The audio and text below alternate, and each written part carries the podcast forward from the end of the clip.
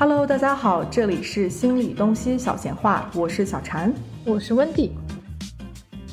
从初中前后座到一个美东，一个美西，两个中国心理学留学生的周末小闲话，着眼每日生活中重大的、不重大的事件，轻松的老友闲谈中分享有趣又有用的心理学小知识。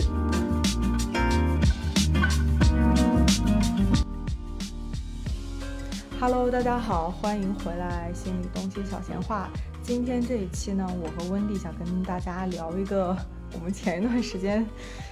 比较感兴趣的一个话题就是跟感情有关系的，是因为温迪发给我的一篇文章，是这个 Know Yourself 他们写的，呃，文章的题目呢叫是什么让两个人成为了对彼此来说特别的人？做到这件事，你会成为他最特别的存在。我和温蒂，我们俩都很喜欢这篇文章，它的作者是叫 JoJo，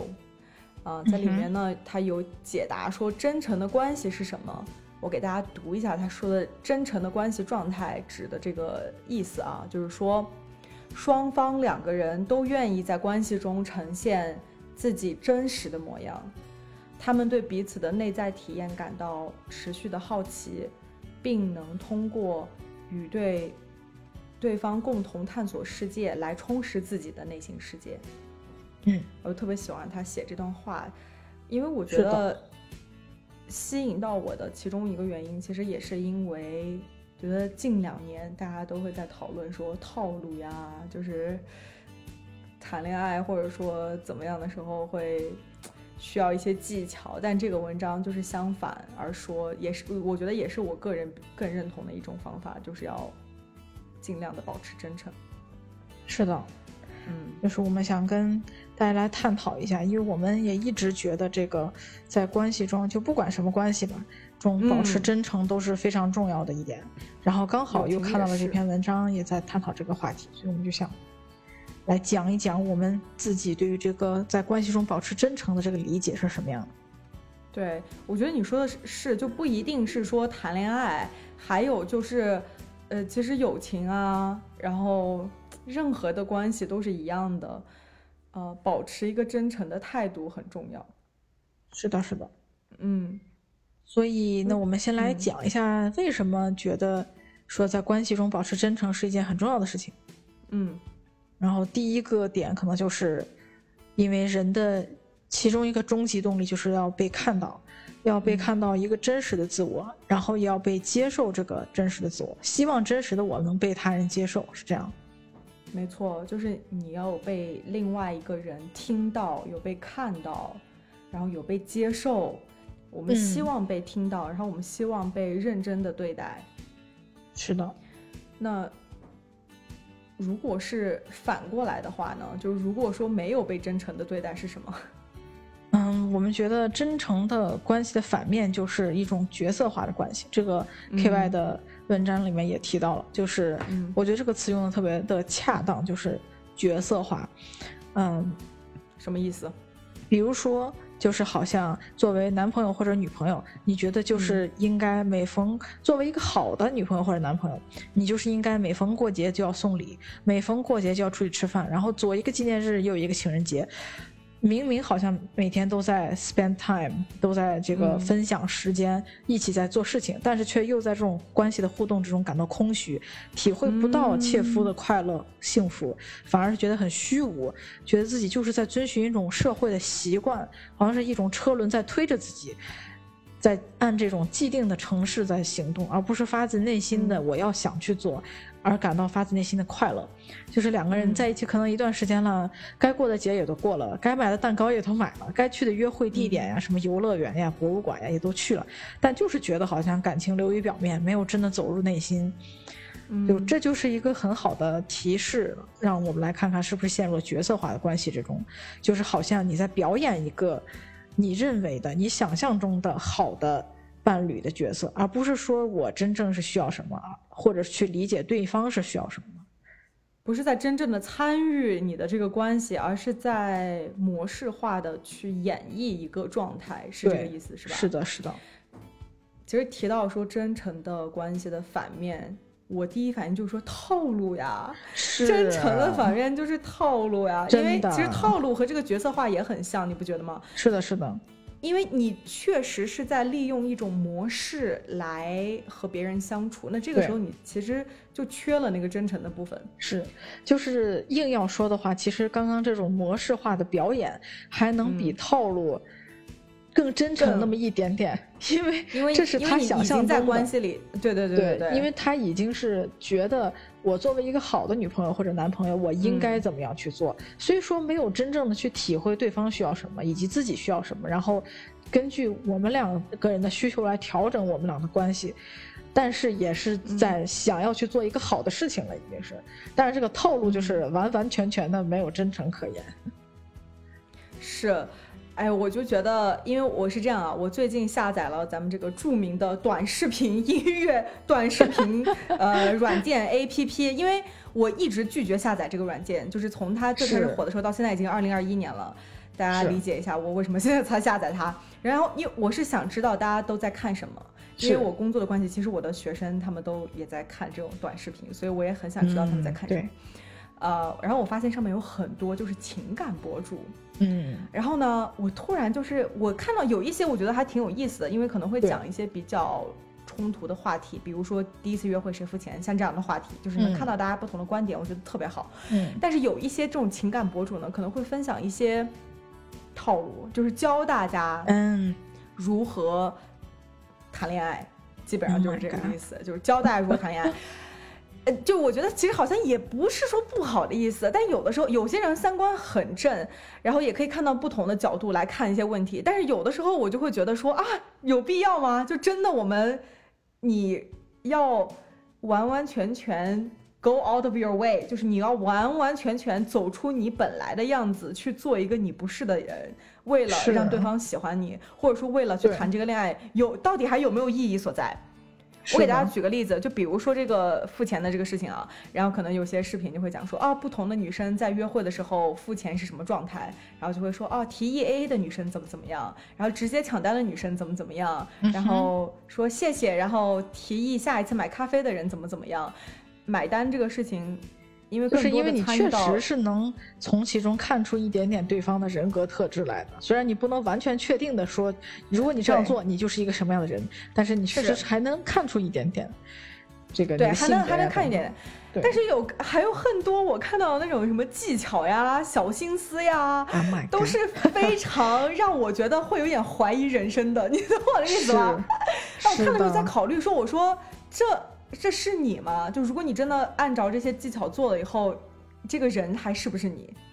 就是是你觉得你是在真诚的和另外一个人相处吗？还是说你在用这些套路，为了让对方和自己在一起？是的，就是我有的时候也是觉得这个套路真是害人不浅，因为有一些技巧 你不是说你不能用，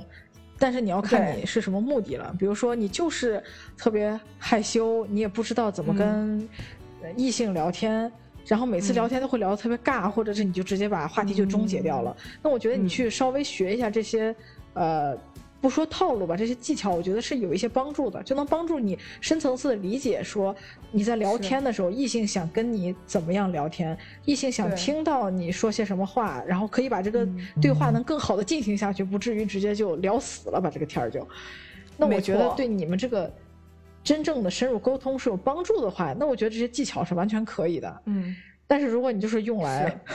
包装你那自己，这个线在哪儿？你怎么知道这条线在哪儿？哪些部分你做的是为了提高你自己？哪些部分是算套路呢？那中间的这个线在哪儿？对，这就是另外一个问题了，对，这是另外一个哦问题了，因为你像其实 PUA 一开始发展出来的时候，人他也是为了帮对呀帮人的，对不对？就是为了帮助那些特别不懂女人心的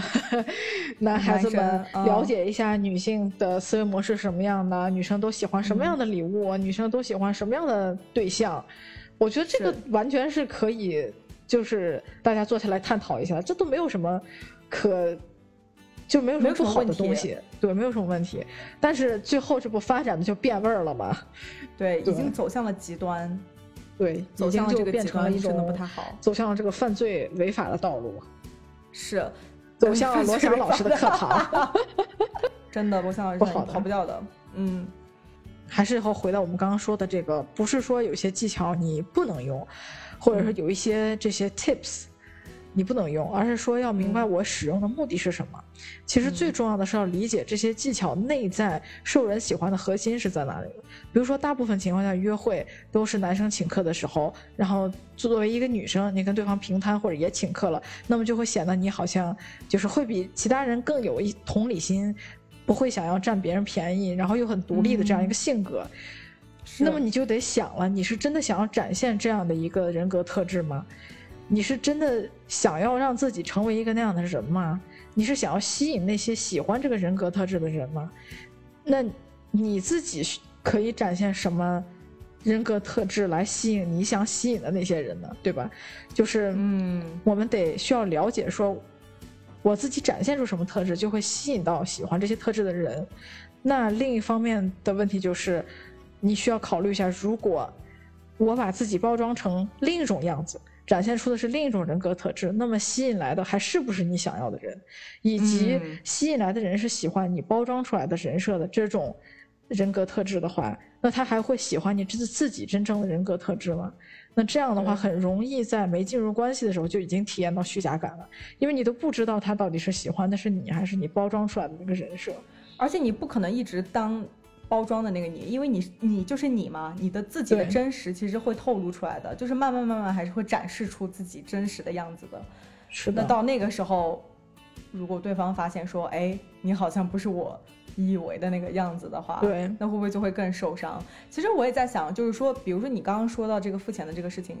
你说是如果你愿意付钱的话，就是感觉好像你会有同理心还是怎么样？那我在想的是，有些人可能觉得说这是一个社会的现象。就是男生就是应该付钱，即使我有同理心，我也觉得你应该付钱。是，那也能展现出你另外一种。对，就是你的 人格特质，就是你觉得在这种情况下，为了以示尊重，男生就是应该付钱的。OK，其实你还是在表达你自己的对你的一个价值观，你的一个态度，然后去看对方认不认同你的这个价值观和你能不能契合住。如果不契合，那就算了呗。如果能契合的话，你们俩就接着了解，接着谈。没错，这是一个很正常的发展方式，是吧？是，对，就是你要知道你是在做你自己，还是说你在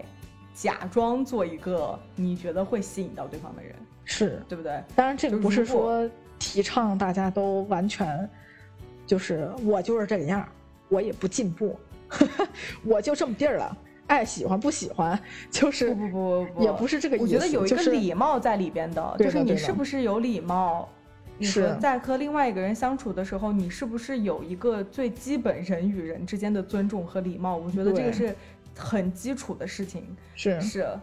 就是如果你通过吸收了一些别人的想法，然后觉得哦，我觉得我我个人又开始觉得，我以前都是让那个对象负担的，然后后来我觉得，哎呀，大家赚钱都不容易啊什么的，我也我也想出一份力啊这样的，然后我也开始请请对方吃饭了，觉得也是就是很正常，也是显得因为你会改变了你的对改变了想法嘛，对，因为你确实是改变了你真实的想法，所以就也没有问题。每个人都可以改变自己的真实的想法。我觉得我可能想说的点就是说，不要改变自己的三观，就是自己的真实的价值，为了去迎合另外一个人而改变。对对对，我觉得这个是没有必要的。就是你不要觉得说，如果我这样做，对方就会喜欢我，所以我改变我自己的行为。就比如说你喜欢动漫，我就想问你说，OK，那你能跟我说说你最近在看什么动漫吗？这动漫什么故事线？就我还是可以了解它，但是我觉得可能那个线就在于说，我可能不会去。在认识你之前，然后就去看你看了什么动漫，然后我把你看的动漫全部都看一遍，然后 research，然后告诉你我很喜欢动漫。就是我觉得你不要去改，这就是不一样的两个维度了。对，前一个是很真诚的，就是我确实没怎么看过，但是你可以给我介绍两部，我可以去了解了解，你可以给我讲一讲。对，那我要不喜欢的，我也会告诉你，我确实我确实不太喜欢看动画。然后，或者你可以跟他讲说，我看的时候我是怎么想的？我觉得这个故事线怎么样呀？我觉得这个人物性格怎么样啊？是不是？你还是可以有分享的点的，不代表说你一定要去改变你自己的兴趣爱好，跟人家讲说你明明之前没看过动漫，然后你跟人家说说啊，我就是动漫铁粉，然后 我看过这个剧，然后怎么怎么怎么样，我觉得这个就没有必要了。如果你是想要把它看成一个手段，就是说利用这些特质，然后让另外一个人喜欢上你，我觉得这就是算太呃算是套路了，对吧？对，是的，嗯嗯。然后我也在想说，就如果你和另外一个人在相处的过程中，大量的使用了这些技巧嗯，和这些套路，是，那你还哎，你还是真实的你吗？嗯，然后如果你完全不使用任何套路，你就是不是找不到另外一半了？然后是这个是一个担心，因为它上面有很多那种介绍，就是说直女必看。什么母胎单身必看，就感觉好像是如果你是母胎单身哎是你的原因，因为你没有知道这些技巧，所以你母胎单身。可是我特别不喜欢这样，就是你为什么要怪对方呢？你为什么要怪人家？我觉得这就是焦虑营销，你知道吧？明明就嗯不是说你不知道这些技巧，所以你找不着另一半，是你就是没碰上合适的另一半，所以你现在还单身，好吧？没错，就在这偷换概念，为了让哎人家真看他的的看他的视频，买他的产品，真的是过分。对。然后我想说，真的没有必要这样。是的，然后，那如果说有有些人确实不知道这些套路，难道怎么就是他们要一辈子单身吗？你这样也很不合适吧？就是这个这个思路思维逻辑也很不合适。是的，这完嗯全就是故意的、刻意的在这儿偷换概念，这个嗯商业营销，就完全没有、没有逻辑可言。而且像嗯刚刚小婵你说的，就是如果你不使用这些套路，你就真的嗯找不到另一半了吧？那换句话说，如果你不使用套路，就没有办法和你现在喜欢的这个人做伴侣。那这样的伴侣，你还真的想要吗？就你仔细想一想，你要装一辈子，装成你要的那个人设的那个样子，他才会和你在一起。那你还要他干嘛呢？那他就不是你的人，他就不是和他就不是你合适的伴侣。对呀，因为如果你和你和他当成伴侣之后，啊，对，就是你就会怀疑嘛，他到底是喜欢我还是喜欢我的这个人设，对不对？对对对，嗯，我我觉得我看了一些感觉真的不太妙的技巧，其中有一个就是说如何在朋友圈发什么内容吸引男生的，然后其中一个它里面就讲的说，呃。拍照要拍你做饭的照片，然后第一句话说的就是说，先让你的家里人把菜炒好。然后我当时想说，我天，想 说对不起 no, no, 什么东西？no，这什么东西？有必要吗？然后那个人就说说先让你的自己家里人，因为你肯定不会炒菜嘛，你就先让你家里人把菜炒好，然后你就站到那个锅前面，然后你就拿着那个铲子，然后就给你说什么角度呀，然后到时候发什么文案呀。我当我是真的觉得没有必要，我个人觉得？不需要。如果好，你你营造出来的你会做饭，然后你是一个 I don't know 就是什么家庭。主要 focus 在家庭的一个人，那好，嗯那你们俩如果真的在一起了，然后人家发现你不会做饭，怎么办？对呀、这而且你这就是如果根本就不喜欢做饭，是啊怎么办？是啊，这就是这个问题。你把自己包装成了你不喜，不是说你不喜欢，包装成了另一种样子，然后吸引来的人是喜欢做饭的人对，喜欢一个爱爱在家生活的，就是爱宅家的人，但是你自己又嗯特别爱出去什么。就是我不知道爬山呀、游山玩水呀那种人，对，那你吸引来的这个人和你就一点都不 match 呀，和你一点都不是啊，不合得来呀，那你吸引他干嘛呢？那你为什么想要跟他在一起呢？对呀，这就是非常根本的问题。我真的觉得做饭的这个有点太过分了，就是这个已经，这个线就在这儿，就是你是不是在做一个不是你的一个人？是，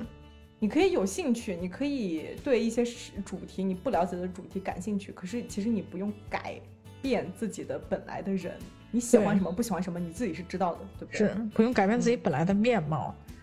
确实是想请大家 更多相信一点真心，套路是真的不得人心的。要真心撞真心，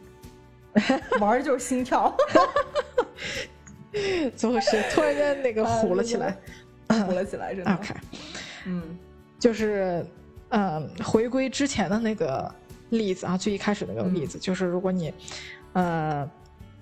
每个每逢节日就买礼物，然后嗯。就是把所有的网红景网红景点，就是些游乐园、博物馆都打卡了一遍，但是你又觉得特别空虚，然后觉得嗯。这段关系总是不走心的话，很有可能你就得反省一下，是不是你没有真正的了解自己和对方的需求。比如说，其实你根、嗯根本就不喜欢游乐园、博物馆，你更喜欢滑雪、爬山、溜冰这种户外运动，然后你不喜欢总是把钱花在就是买一些礼物上，就是买那种惊喜礼物，互相嗯又不。又不探讨，提前又不了解，然后就是挑，就是猜着买，然后买不经常买不到点子上，然后还不好意思说不喜欢，又不能扔，扔了又可惜，然后觉得浪费。其实我觉得很多人都能都会有这个问题，就觉得，哎呀，不买好像又不符合 social norm，就好像大家都在买，但是嗯我不买好像就显得我特别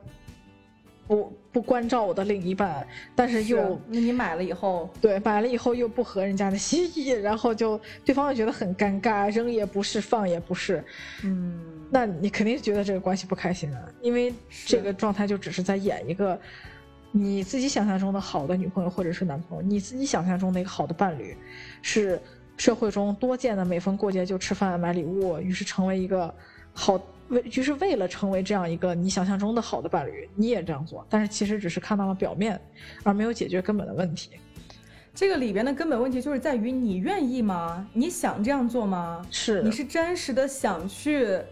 逛博物馆，还是说你觉得你们俩应该去逛博物馆？对你是真实的喜欢去游乐园，还是说你就是为了那种情侣在游乐园拍照的那种氛围而去哦游乐园？就是你自己有没有开心？我觉得这个是一个很重要的点。如果做自己不喜欢的事情的话，应该不会开心的，对不对？是的，而且毕竟你的感情是你自己的体验、人生体验的一部分。是就如果你在做你不喜欢做的事情，其实是一个非常痛苦、很不爽的。对，你怎么会开心？是的，嗯，我觉得这个和朋友里也是同样的。是的，是的就，如果你认识了一个朋友，然后你觉得他很酷，然后你想跟他当朋友，嗯，嗯，你们俩其实是可以发掘你们俩都喜欢做的事情的，但是你嗯完全不需要说，呃，为了和对方建立一个什么友情，然后比如说人家是喜欢打拳击，然后你也要。硬逼着自己加入他的健身房，就是啊我觉得、是的你懂我的意思吧？就是然后我觉得你自己们其实是四肢不协调，是吧？特别难练的那种哎，。是呀，其实我觉得体验一下没有问题，但是我觉得嗯就是你不需要去做一些你真的自己是不喜欢做的事情。体验我觉得是 OK 的，尝试嘛，尝试不同的事情。可是如果你去了以后，你发现你不喜欢，那就没必要逼着自己签下那个合同。我告诉你，签下合同，签下合同真的，健身房这个卡办了以后就是退不掉的，告诉你。真的是。嗯，那然后还有嗯还想提一点的，就是上面这个例子其实反过来也是成立的，就也许反过来也是成立的，就是也许有人会觉得，就我现在都说嘛，成熟独立的女性或者是男性都是应该嗯情绪稳定的，不乱花钱的，都是理性的。于是对方过生日不给我买礼物，不给我买蛋糕，那应该以他也是这样想的，也说明他是个独立的人，我不应该生气或者伤心。但是其实你自己心里不舒服，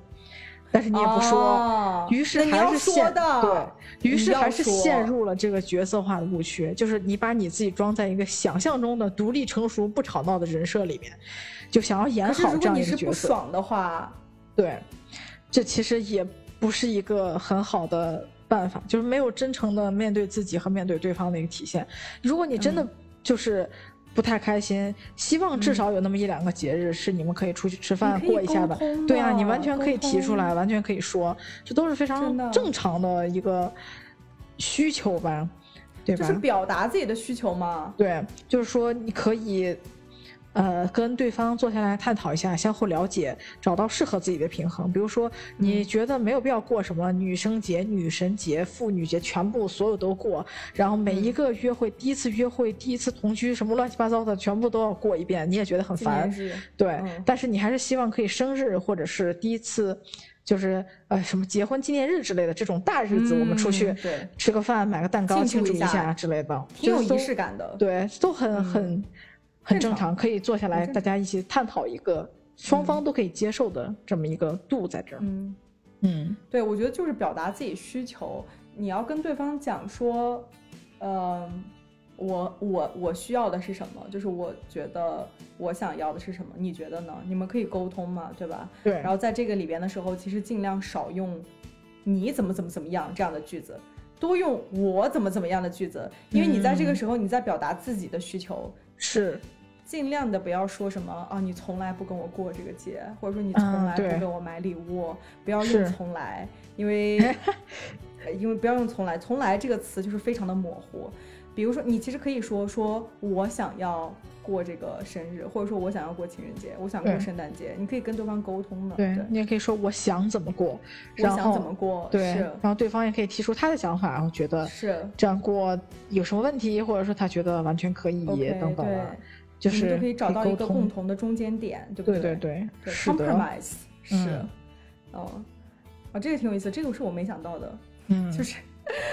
有的时候你可能真的是想表达一些自己不爽的情绪的，是的，是的，你别觉得说哦，我自己就成熟女性，然后对对说我自己就把自己哎呀 憋的哟，没必要，没必要，该说还是得说，嗯。那我觉得现在就可以讲第二个部分，就是说如何在关系里保持真诚。嗯，那怎么？刚刚咱们俩说的都是说不真诚是什么样的状态？是的。如果想保持真诚是什么状态？嗯嗯，我们觉得这个成为好的伴侣，最核心的部分是要真实真诚的互相了解，真正的去了解对方之后，找到最适合你们自己的相处方式。因为人和人都差太多了，你们俩其实也会差很多呢。一定要找到适合你们俩自己的一种相处方式，就是表演大众眼中的最佳伴侣的话，是会丢失了这个真诚，因为这个大众眼中的最佳伴侣真的不一定适合你们俩的这个模式，是。不不一定会让你们俩真的感到很开心的。你们得去自己创造自己的这种对于你们俩来说最佳伴侣的相处模式才行。嗯，就所以，如果丢掉了这个真诚，很可能最后的感受就是空虚呀、不快乐呀，或者觉得关系不紧密，没有这种特殊的感觉，而且也不相信你们的感情基础，不觉得这感情基础是深厚的。就总总的来说，就是没有让对方看到真正的自己，所以很难以建立真正的连接。你有没有？你有没有在做自己？对不对？你们俩在谈恋爱的这个过程中，你的价值观的体现是什么样的？就是你对恋爱的价值观是什么？嗯嗯，而且是否是一个真实的关系？我觉得你自己是可以感受出来的。是的，要专注于自己的感受，嗯，然后把这个注意力放在。你和对方这个人之间的连接和这个联系，而不是说社会上的期待是如何，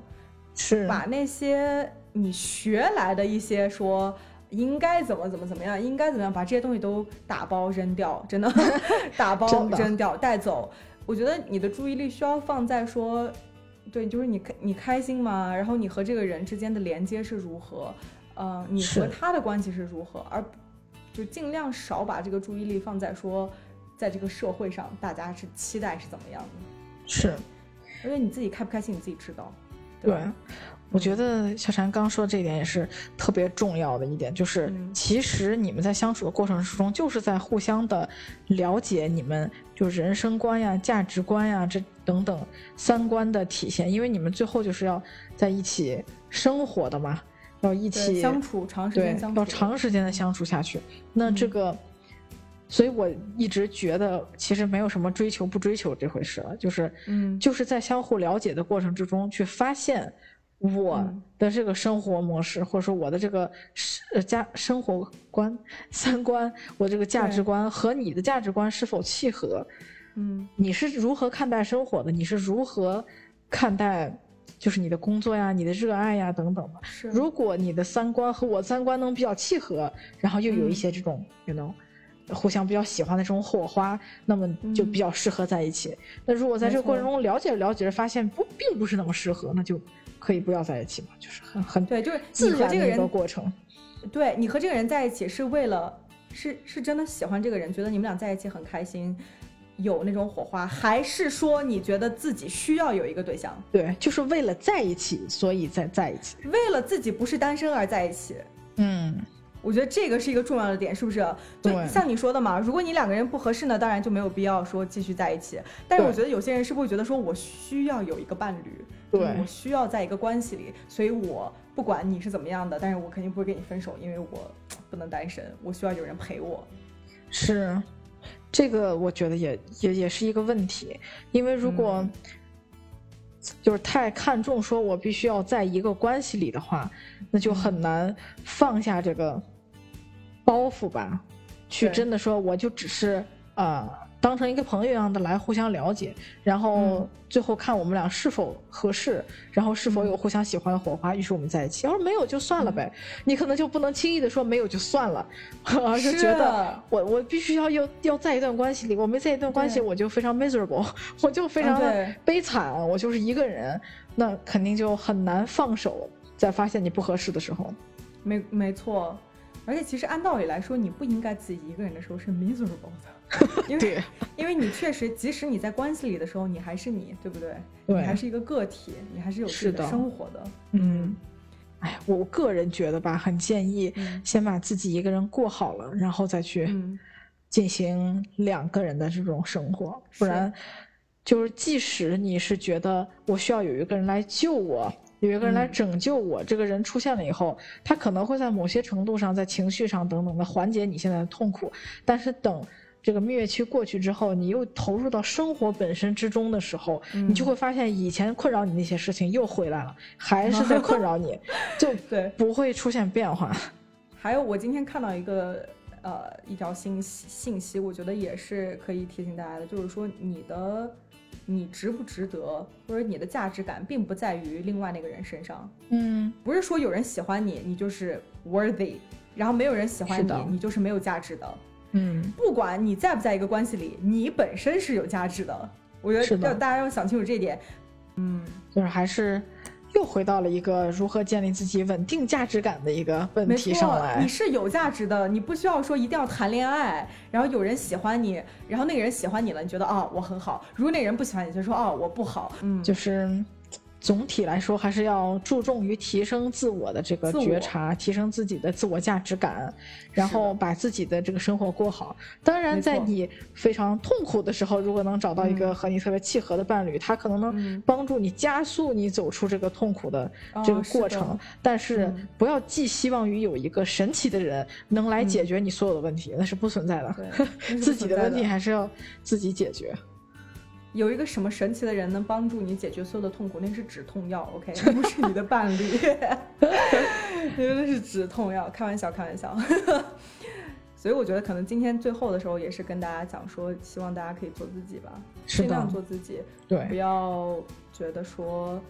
你一定要把自己变成一个如何如何的人，然后才会有人喜欢你，然后另外那个人才会和你在一起。其实不用，你做自己也会有人喜欢你的。是的，对就是要多有那么一点点信心，在尊重、嗯尊重他人、不侵犯他人自由的有礼貌，对这个基础之上，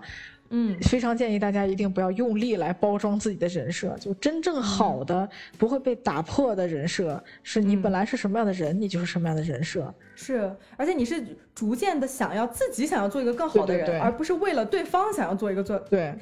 不是为了抓住一个人，于是我要去做那样的事情，然后我变成那种好，我大众印象中好的人，于是他才能和我在一起。对，对你其实是你自己，首先你自己是个好的人，然后你自己在不断的追求做更好的自己，为了自己做更好的自己。是的，而这样吸引来的人，也是因为真正的你所展现出来的人格特质而喜嗯，表现出喜欢，然后来跟你进行了解，然后想跟你成为伴侣的这样的人，也嗯是